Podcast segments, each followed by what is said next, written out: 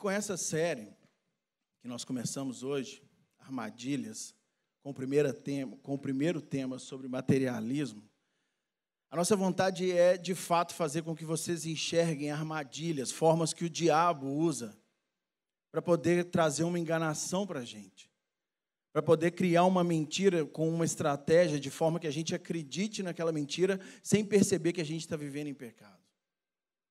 Eu tenho certeza que nesse mês Deus vai falar conosco como tem falado em todas as oportunidades, em todos os cultos, em todos os encontros nossos. Amém?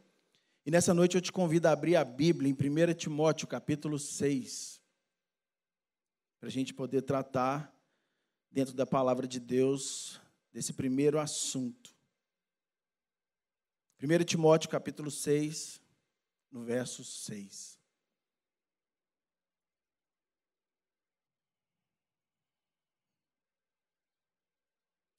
De fato, a piedade com contentamento é grande fonte de lucro pois nada trouxemos para esse mundo e dele nada podemos levar. Por isso, tendo o que comer e com o que vestir-nos, estejamos com isso satisfeitos. Os que querem ficar ricos caem em tentação, em armadilhas e em muitos desejos controlados e nocivos, que levam os homens a mergulharem na ruína e na destruição. Pois o amor ao dinheiro é a raiz de todos os males. Algumas pessoas, por cobiçarem o dinheiro, desviaram-se da fé e se atormentaram com muitos sofrimentos. Vamos para o verso 17 agora.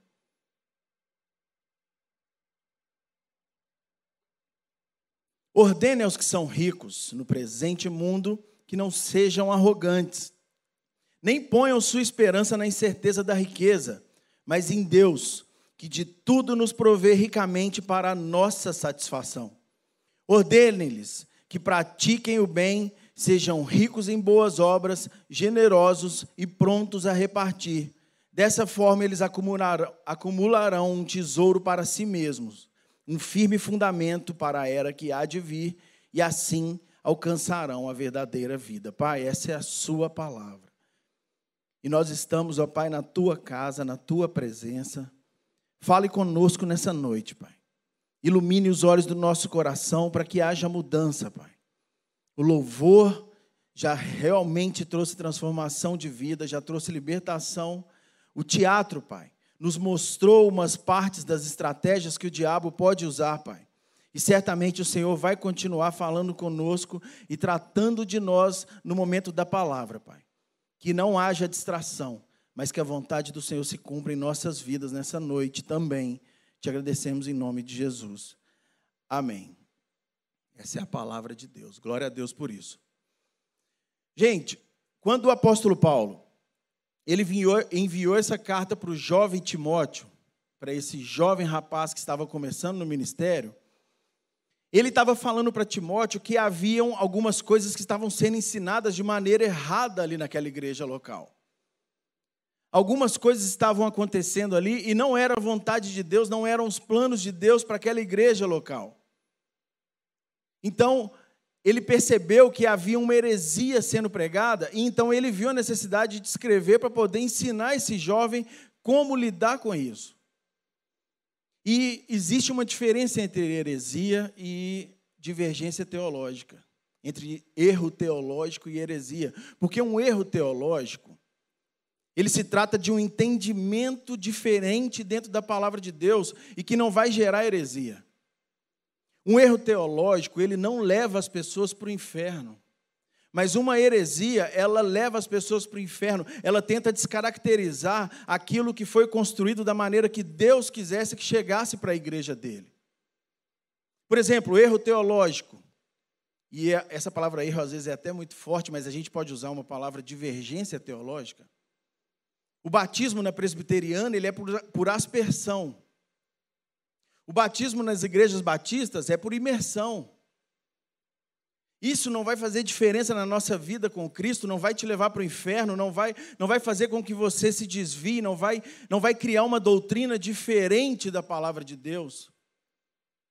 Se a ceia ela é na primeira semana, se é na segunda, se é na terceira, isso não vai fazer diferença na sua vida com Deus, na comunhão, no momento que a gente tem para recordar do sacrifício de Jesus.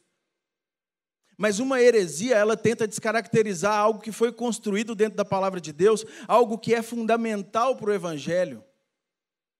Por exemplo, Jesus Cristo não vai voltar pela segunda vez. Isso é uma heresia. Isso é algo que é construído para poder fazer com que você não acredite na volta de Jesus mais uma vez. Isso é algo que não se trata de, uma, de um entendimento doutrinário contrário com outros irmãos. É algo que realmente leva as pessoas para o inferno. Jesus Cristo não morreu pelos nossos pecados, uma heresia. Isso é ensinado por aí.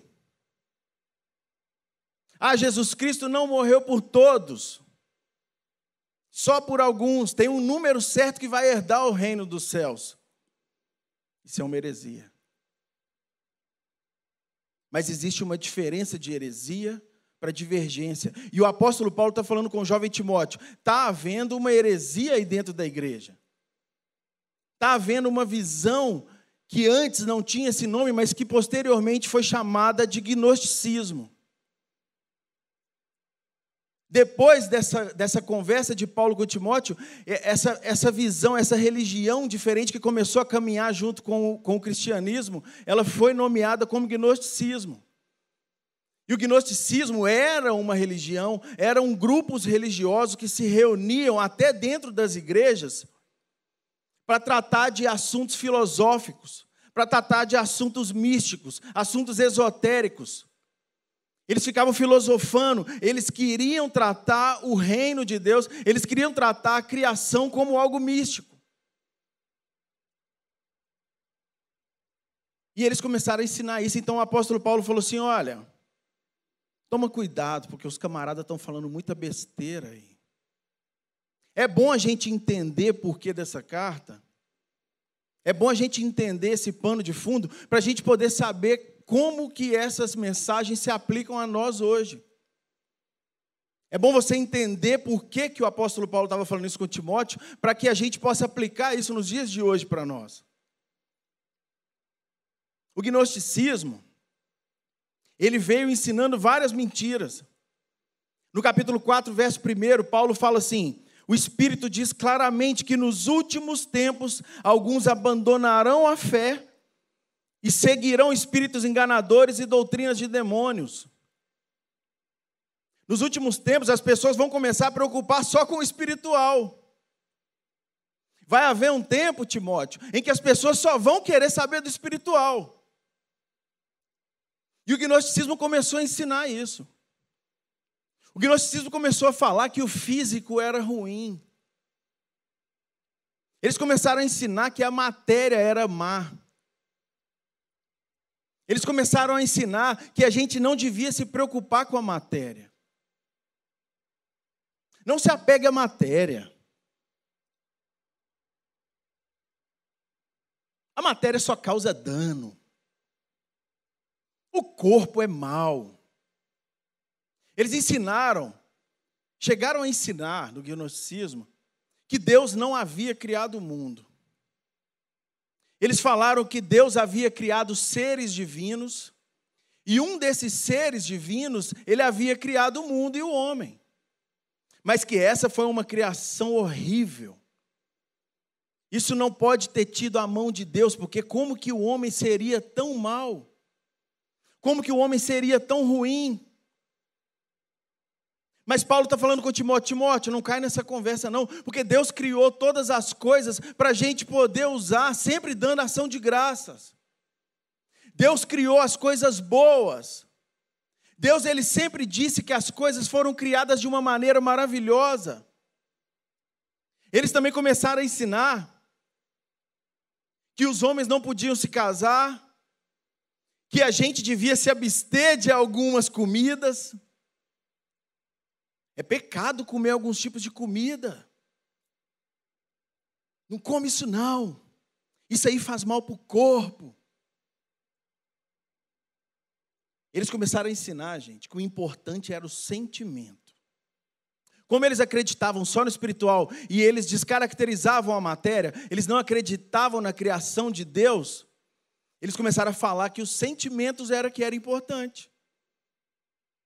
Comece a confiar nos seus sentimentos, gente. Olha o que vem de dentro. O sexo não importa, não. Olha, a sua escolha sexual tem que ser sua. Goste de homem, goste de mulher. Quer se casar, viver com várias mulheres de uma vez?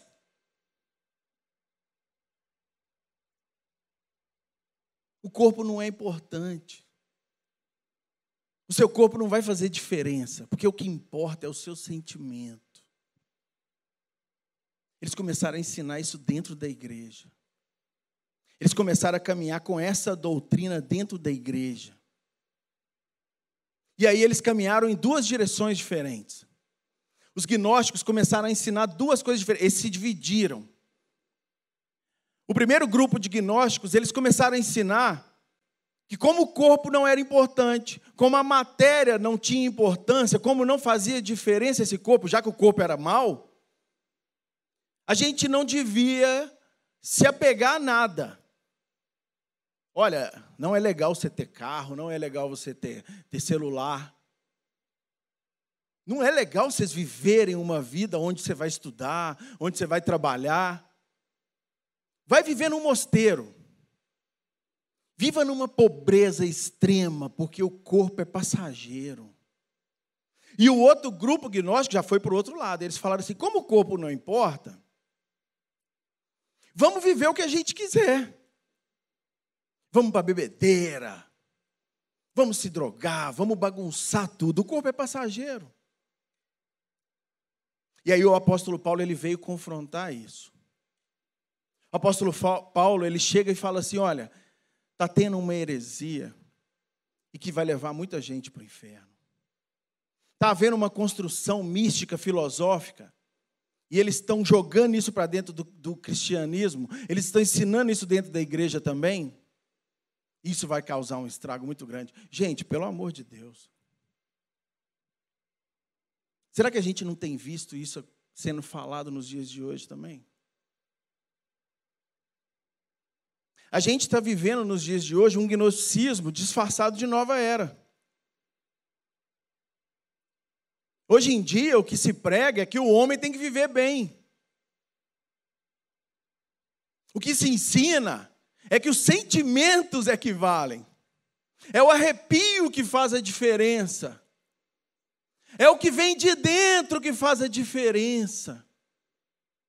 A graça vai te. Olha, a graça ela transborda para cima de você, meu querido.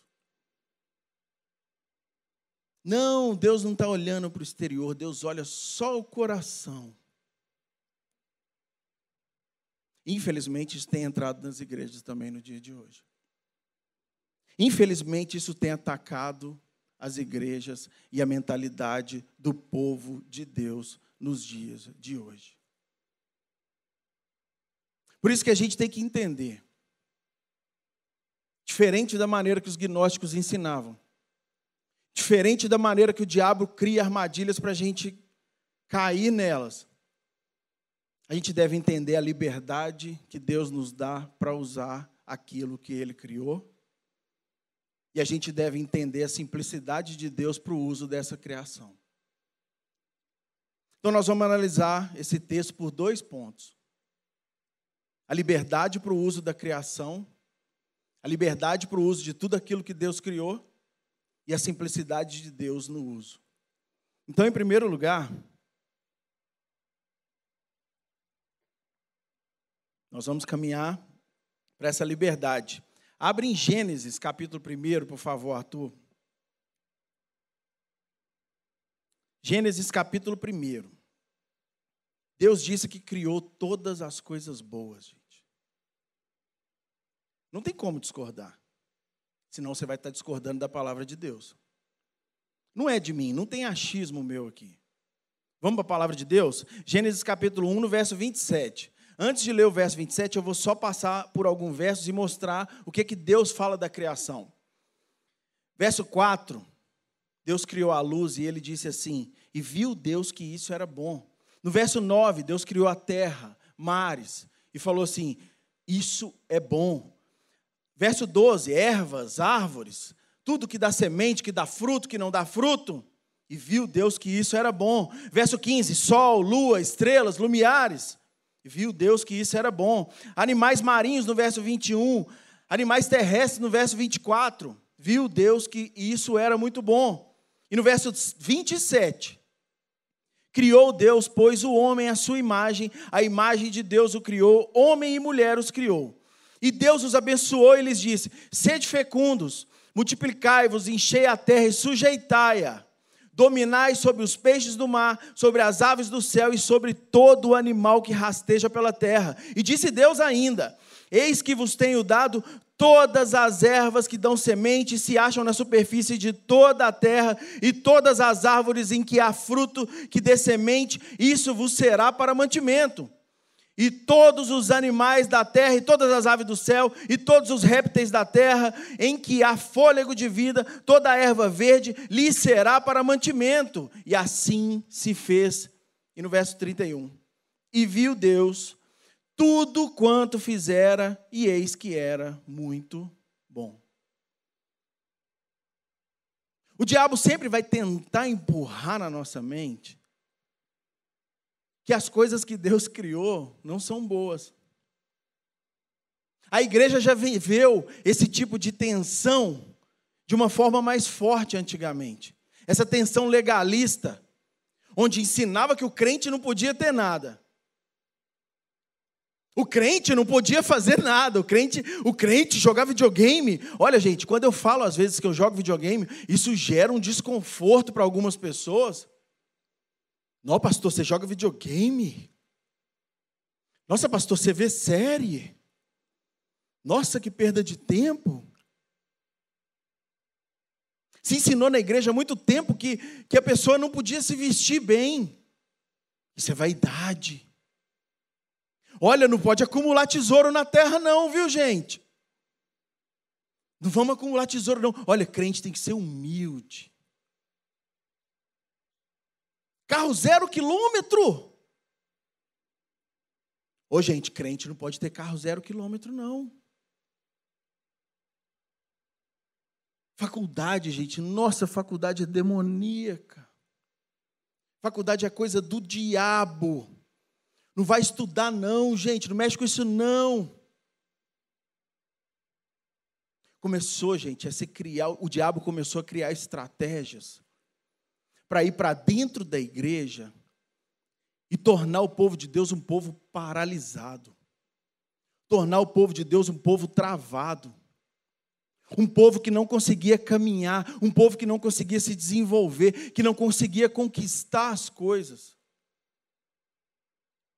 Essa armadilha foi construída em forma de legalismo.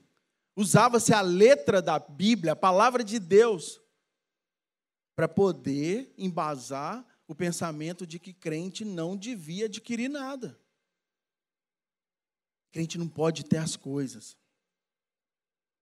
Mas nós acabamos de ler e a gente percebeu que Deus criou todas as coisas e certamente Ele tem prazer em ver seus filhos usando as coisas que Ele criou.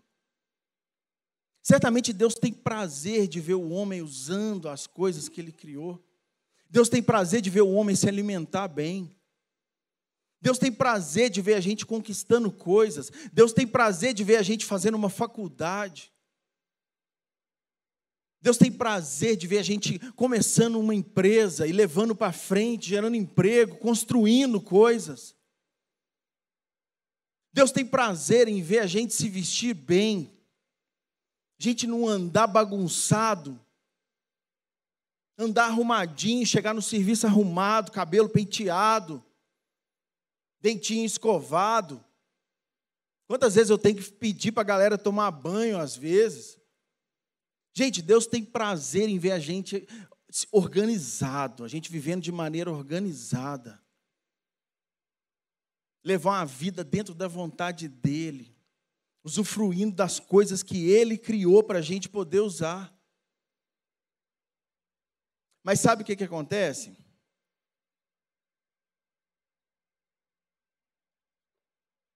Deus tem muito prazer em ver a gente usando umas, as coisas que Ele criou. Mas a gente tem que prestar muita atenção nesse tipo de uso. A gente tem que prestar muita atenção em como a gente usa e o que a gente usa. Tem gente usando dessa liberdade para poder pecar. Tem. Tem gente usando dessa liberdade para poder virar um avarento, um pão duro. Mas o crente, ele entende que nessa liberdade vem junto a sujeição. A gente entende o que é sujeição e a gente aplica isso em todas as áreas da nossa vida. A gente se sujeita aos próximos. Eu me sujeito a vocês, vocês se sujeitam a mim e a gente caminha crescendo, a gente continua caminhando para estar sempre melhor. A sujeição é mútua. Então, o crente, quando ele está usando tudo o que Deus criou para ele usar mesmo, o crente entende que ele também, que Deus também criou isso tudo para que o seu próximo use. O que Deus criou não foi só para mim. Tudo que Deus fez não foi só para eu usar. Tudo que Deus fez foi para que eu pudesse usar, mas que eu desse a oportunidade de outras pessoas usarem também.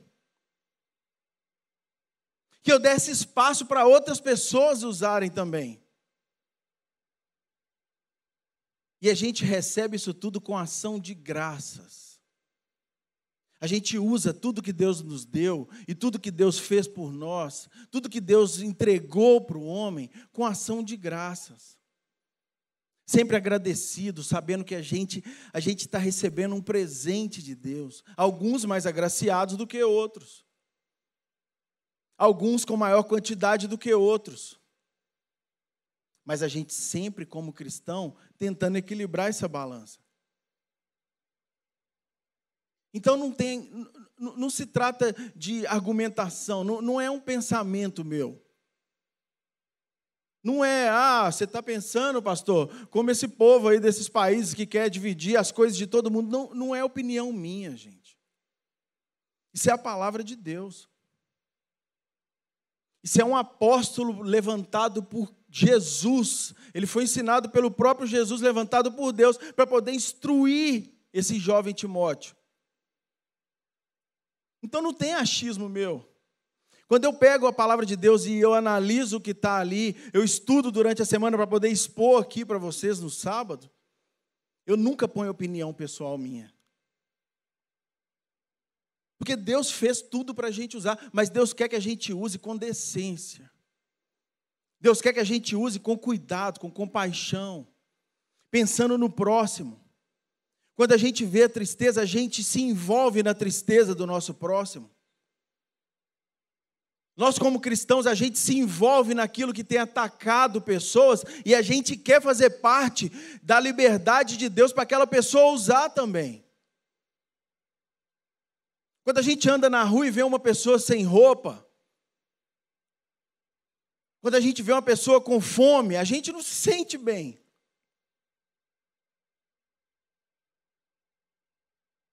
Quando a gente está caminhando na rua, a gente vê uma pessoa doente. A gente fica com vontade de comprar remédio, de ajudar essa pessoa. Quando você vê alguém com fome, você pega e compra um salgado, você compra um suco. Você entende que você tem que fazer parte da, da liberdade que aquela pessoa também tem direito na criação. Se separa roupa e começa a distribuir roupas.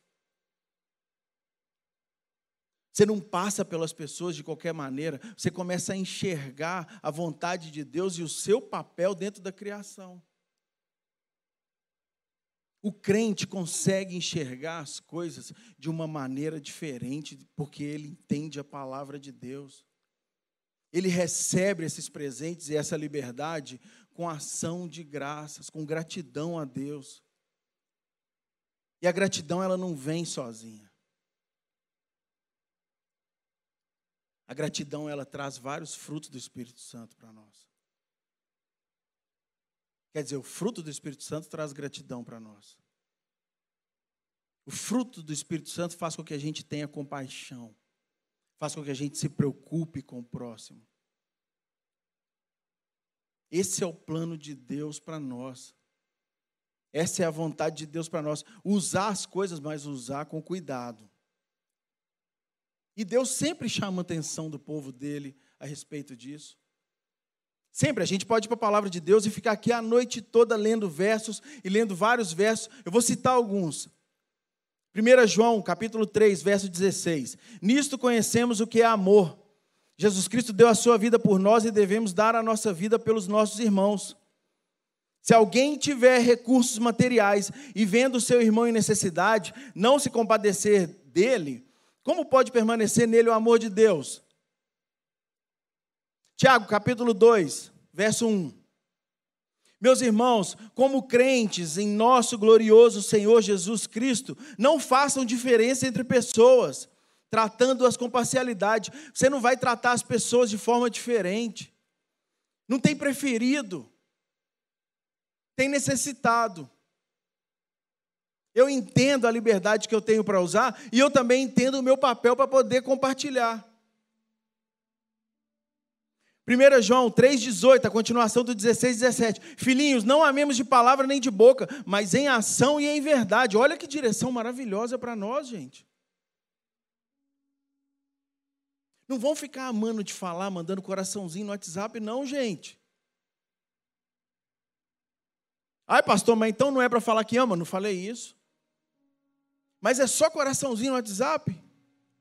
Tem gente que está passando dificuldade do seu lado, e talvez você não tenha parado para perguntar para essa pessoa como é que está. Olha, como é que está a sua vida nessa pandemia, mano? Tá tudo bem? Talvez você vai ser a primeira pessoa que virou para esse camarada numa quarentena de quatro meses que já está rolando e teve coragem de perguntar para ele como é que está a vida dele. E às vezes o cara está sem comida dentro de casa, às vezes o cara está sem como pagar as contas. Eu tenho liberdade para usar, mas eu entendo o meu papel no uso.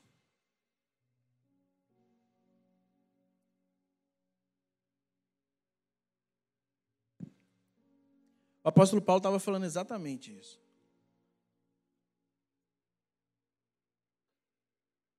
Não cai na conversa desses caras, não, Timóteo. Começa a instruir, Timóteo, o pessoal da igreja, em como eles devem viver. Mostre para eles a graça de Deus como ela atua na vida do crente, como que Deus criou as coisas para que o homem pudesse sobreviver e viver de uma maneira plena, viver de uma maneira legal, alegre, feliz. Mas mostre para eles, Timóteo, como que o rico tem que fazer, como que o afortunado tem que viver, como que aqueles que têm mais condição do que os outros têm que agir. Mostra para eles onde que o coração deles está. Só expõe o Evangelho. E certamente cada um vai perceber onde seu coração está. Sabe por quê, Timóteo? Porque a gente tem um maior exemplo de todos. A gente tem exemplo, a Bíblia não vem com conversinha.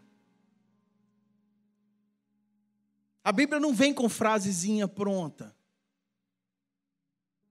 A Bíblia teve exemplo. Lucas, capítulo 24, verso 19. Jesus era um profeta poderoso em palavras e em obras diante de Deus e de todo o povo. Jesus ele parava. Jesus ele perguntava qual o problema.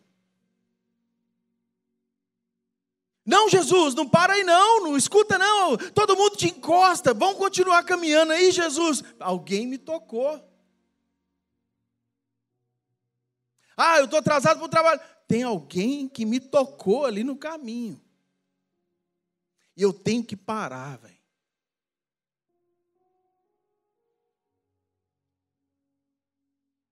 Nossa, tem um amigo meu que me tocou. Eu vou ter que ir atrás dele essa semana. E vou ter que falar para ele as boas novas do Evangelho.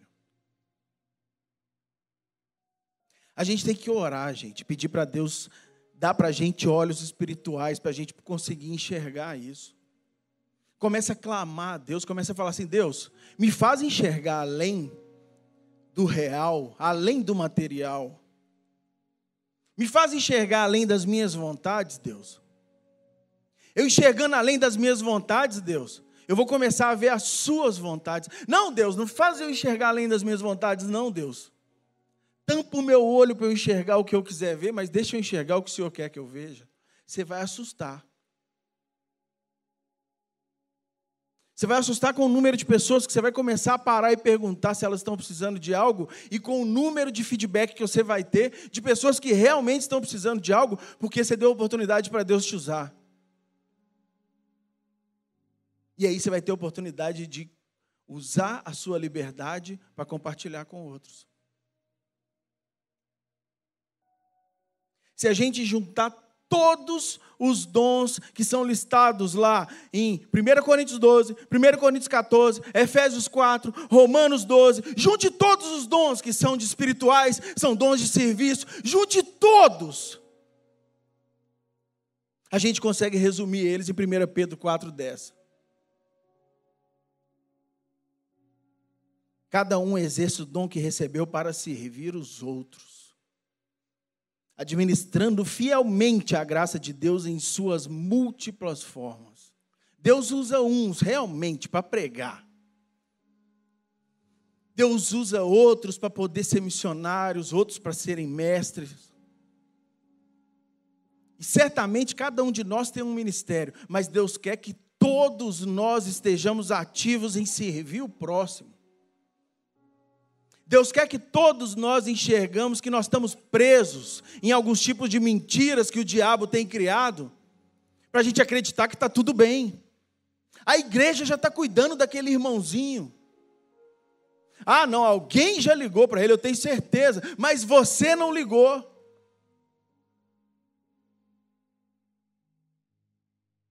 Mas você não se preocupou. Ah, não, alguém vai fazer. Se eu não fizer, Deus levanta alguém para fazer. Eu já ouvi testemunho, gente, de gente que estava sem comida dentro de casa. E uma pessoa chegou e falou assim: Olha, Deus já tinha falado para eu trazer comida para você há muito tempo. Eu estava com a cesta lá em casa, só que eu esqueci. E essa pessoa ficou sem comida mais de uma semana dentro de casa. E Deus tinha falado com essa pessoa: Eu vou mandar alguém para levar comida para vocês. Mas a pessoa que Deus tinha tocado o coração para levar, esqueceu e deixou a cesta em casa. Quando ele chegou com a cesta, essa pessoa virou e falou assim: Cara, Deus tinha me falado que você ia vir, mas por que você não veio antes? Por que você não lembrou, velho? Não vamos atrasar aquilo que Deus quer fazer através das nossas vidas e nem aquilo que Deus quer fazer para outras pessoas que também têm liberdade de uso. Segundo, para a gente poder orar, a gente precisa entender a simplicidade de Deus no uso dessas coisas. Verso 17: Ordene aos que são ricos no presente mundo. A gente tem que entender que essa palavra rico, ela é relativa. Porque se falar de riqueza aqui, talvez a grande maioria vai falar assim: "Mas pastor, eu não sou rico". Eu não sou rico, não, pastor. De onde você está tirando que eu sou rico? Só que, como eu falei, a gente tem que enxergar além daquilo que a gente está querendo enxergar. A gente tem que parar de enxergar através das nossas limitações. Faz uma viagem missionária com a nossa juventude na hora que abrir uma oportunidade de uma viagem missionária. Vamos, vamos ver se riqueza não é relativa. Quando você chegar num lugar muito necessitado, você vai começar a enxergar o tanto que você é rico. Todas as pessoas que foram na viagem missionária aí com o pastor Nando, com o pessoal das, do, do HITS, aproxima deles e pergunta.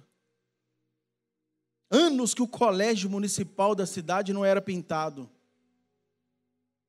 Várias pessoas recebendo cesta básica. Eu não tenho nem números. Mas vai em uma viagem missionária. Se dê uma oportunidade de participar de algo que você vai depois me falar se você não é rico. Vamos enxergar além dos, do, do nosso limite, da nossa limitação. Ordene aos que são ricos no presente mundo que não sejam arrogantes, nem ponham sua esperança na incerteza da riqueza, mas em Deus, que de tudo nos provê ricamente para a nossa satisfação. Ordene-lhes que pratiquem o bem, sejam ricos em boas obras, generosos e prontos a repartir. Dessa forma, eles acumularão Dessa forma, eles acumularão um tesouro para si mesmos, um firme fundamento para a era que há de vir. Assim alcançarão a verdadeira vida. Sempre o diabo vai querer traçar uma historinha para a gente acreditar, contrária à palavra de Deus. Vive no conforto, velho. Ah, você trabalhou para caramba para você conquistar tudo que você conquistou. Ninguém pensou no você na hora que você estava mal. Ninguém pensou. Mas Deus tá, já está falando ao contrário. Deus fala assim: use as riquezas que eu botei em suas mãos de forma estratégica. Use com cuidado, use com amor, use com decência. Paga um curso para um jovem que está querendo fazer uma universidade e não tem condição. Invista na vida de um jovem um curso técnico Pega o seu dinheiro, pega aquilo que Deus está te dando na mão e use ele de uma maneira que vai gerar eternidade, que vai gerar frutos eternos. Chega para um missionário e fala com ele assim, mano, você está passando por algum aperto aí na, na, na, no campo? Está precisando de alguma coisa? Você tem um plano de saúde? Eu vou pagar um plano de saúde para você.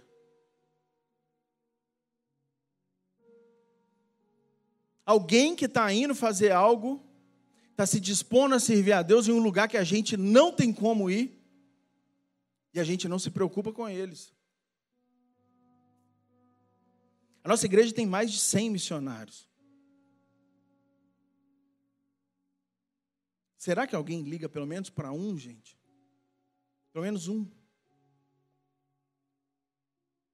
Deus tem colocado no meu coração para a gente se preocupar com missões na juventude o pastor Nando, a Nina, a galera do Hits, tem entrado com os dois pés no peito disso.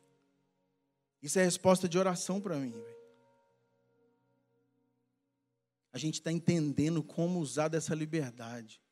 E a gente está aprendendo a simplicidade do uso através das atitudes de Deus. Verso 6, do capítulo 6 de 1 Timóteo. De fato, a piedade com contentamento é grande fonte de lucro pois nada trouxemos para esse mundo e dele nada podemos levar. Por isso, tendo o que comer e com o que vestir-nos, estejamos, estejamos com isso satisfeitos. Gente, essa palavra contentamento, ela significa um espírito contente, um espírito que entende a sorte, a porção recebida. Tem que ser familiar para nós, gente, enxergar aquilo que Deus quer que a gente enxergue. Toda a Bíblia ela relata generosidade, toda a Bíblia fala sobre servir o próximo, fala sobre a gente amar com amor fraternal, e eu me canso de explicar o que é amor fraternal. Eu tenho certeza que vocês já devem até saber de cor. O amor fraternal é a gente fazer pelo próximo algo que a gente talvez não teria coragem nem de fazer por nós mesmos. Talvez você não saia para comprar algo que você tenha necessidade e você fala, ah, depois eu vou, depois eu vou. Mas quando você vê um irmão sem necessidade, você fala, mano, eu vou agora. Isso é agir com amor fraternal. É um amor sacrificial, um amor de entrega. E a Bíblia sempre fala com a gente desse tipo de atitude do crente, porque isso é algo normal. A partir do momento que a gente se entrega para Jesus, que a nossa vida é transformada pelo poder do Evangelho, a gente começa a agir de uma maneira diferente, porque o Espírito Santo começou a agir aqui dentro. E aí eu não sou eu mais que estou agindo. Mas Jesus está agindo através de mim. Como que eu não vou me preocupar com o próximo se a gente teve o melhor exemplo? Então é proibido ter as coisas? É lógico que não. Mentira demoníaca falar que a gente não pode ter. Agora, vamos ter de uma maneira inteligente. Vamos começar a pensar no próximo. Vamos começar a ver como que Deus nos achou, como que a gente era. Eu era um cara destruído, gente. Eu estava destruído, e talvez uma hora dessa, se não fosse Deus, se não fosse a misericórdia de Deus, eu nem tivesse aqui. Por que é que eu não vou colocar todas as minhas forças em servir a Deus, em ser ferramenta de Deus? E aí o Espírito Santo ele vem dentro de nós como se fosse um motor que fica ligado 24 horas. E eu estava falando com a minha esposa outro dia, eu falei, amor, será que eu nunca vou conseguir parar de pensar essas coisas? Será que a gente nunca vai descansar? Porque a gente está em casa, a gente está no sítio, a gente está fazendo uma viagem de, que seja de férias, a gente sai de férias e às vezes a gente tira dez dias. Eu gosto de tirar dez dias com, com a Fabiana e os meninos. E a gente vai para uma praia. Os dez dias é a gente falando de ministério, de estratégia, de o que, que a gente pode fazer, mandando mensagem para pessoas querendo saber como é que eles estão. Falei, será que a gente nunca mais vai conseguir parar e ficar olhando para a praia sem pensar em nada? Cada vez que eu estudo a Bíblia, eu percebo que eu não quero. A minha oração é: Deus, não se afasta de mim, não. Continue se manifestando a mim. Continue me dando vontade de lembrar cada vez mais, continue me mostrando cada vez mais, continue me realmente me apertando, me amassando para eu poder lembrar do próximo. Que senão não tem motivo de eu estar aqui. Senão eu vou usar tudo para mim. Eu vou pegar tudo para mim. É tudo meu. Só eu que faço cursos. Só eu que cresço. Só eu que recebo, só eu que trabalho, só eu que vou para frente, só eu que prego. Só serve eu? Só eu que aconselho? Deus começa a te mostrar outras pessoas. Porque você entende a graça que foi recebida primeiro. Então, gente, vamos usar. Vamos. Vamos conquistar? Vamos. Lógico. O meu maior prazer é tipo no dia que o Mateus me procurou ali e falou: Pastor, comprei meu primeiro carro zero. É lógico que eu fico feliz com isso, velho. Um jovem que trabalhou, tem trabalhado, vai lá e compra o carro dele, mano. Prazer de ver vocês conquistando as coisas, cheio de gente estudando na juventude, conquistando as coisas, trabalhando. É nosso prazer, nós como pastores, a gente fica muito feliz, gente porque a gente compreende. Mas eh, tem que ser, tem que ser geral. Tem que ser todo mundo. Na hora que isso começar a tomar conta da mente de todo mundo, inundar o coração de todo mundo, isso começa a contagiar do lado de fora, e aí Deus começa a falar assim: é isso aí que eu queria. É isso que eu queria. Não é só o espiritual, existe o físico. Nós somos de carne e osso. Mas no mesmo tempo que nós sabemos disso, a gente sabe que isso vai passar. E você que não aceitou Jesus Cristo como Senhor e Salvador, que talvez não teve oportunidade, ou talvez você achou que Jesus quisesse seus bens, quisesse seu patrimônio, mano, Existe uma diferença entre graça comum e graça especial, e você está vivendo dentro de uma graça sem perceber. A graça comum é algo que Deus dá para toda a humanidade. Então, se você está respirando, pode saber que é Deus que está te dando um presente. Se a chuva está caindo, está caindo para o que não é crente, tanto quanto cai para o que é crente. Então, a graça comum é um presente de Deus para toda a humanidade. É algo que Deus distribui para todo mundo. Você tem dons. Você que não aceitou Jesus Cristo, lógico que você tem dons. Tem coisas que você faz de forma maravilhosa. Mas saiba que foi Jesus Cristo quem te deu esses dons. Saiba que foi Jesus quem te colocou todos esses presentes na mão. Agora, a maneira de usar, cada um vai usar da maneira que quiser. Porque a graça especial ela alcança somente aqueles que reconhecem Jesus Cristo como Senhor e Salvador. Essa sim, essa depende de uma confissão sua. Essa sim, essa depende de que você reconheça Jesus Cristo como Senhor e Salvador e você fale assim, mano, eu tenho certeza que Jesus morreu por mim e que tudo que eu tenho foi por causa dele. E aí esse entendimento ele passa a ser natural no seu coração. E a graça especial, ela vem com perdão, libertação, santificação e salvação. É, essa é diferente. Isso é algo que Deus dá de presente para os seus filhos. Eu quero te convidar, em primeiro lugar, você que ainda não reconheceu Jesus como Senhor e Salvador, a confessar Ele como Senhor e Salvador, se essa for a vontade do seu coração. Para que o Espírito Santo possa entrar dentro do seu coração e que tudo o que foi falado aqui nessa noite venha ser ativo dentro de você. Que você vai reconhecer essa liberdade e a simplicidade do uso. Você não vai fazer por obrigação. Ninguém faz isso aqui por medo, gente.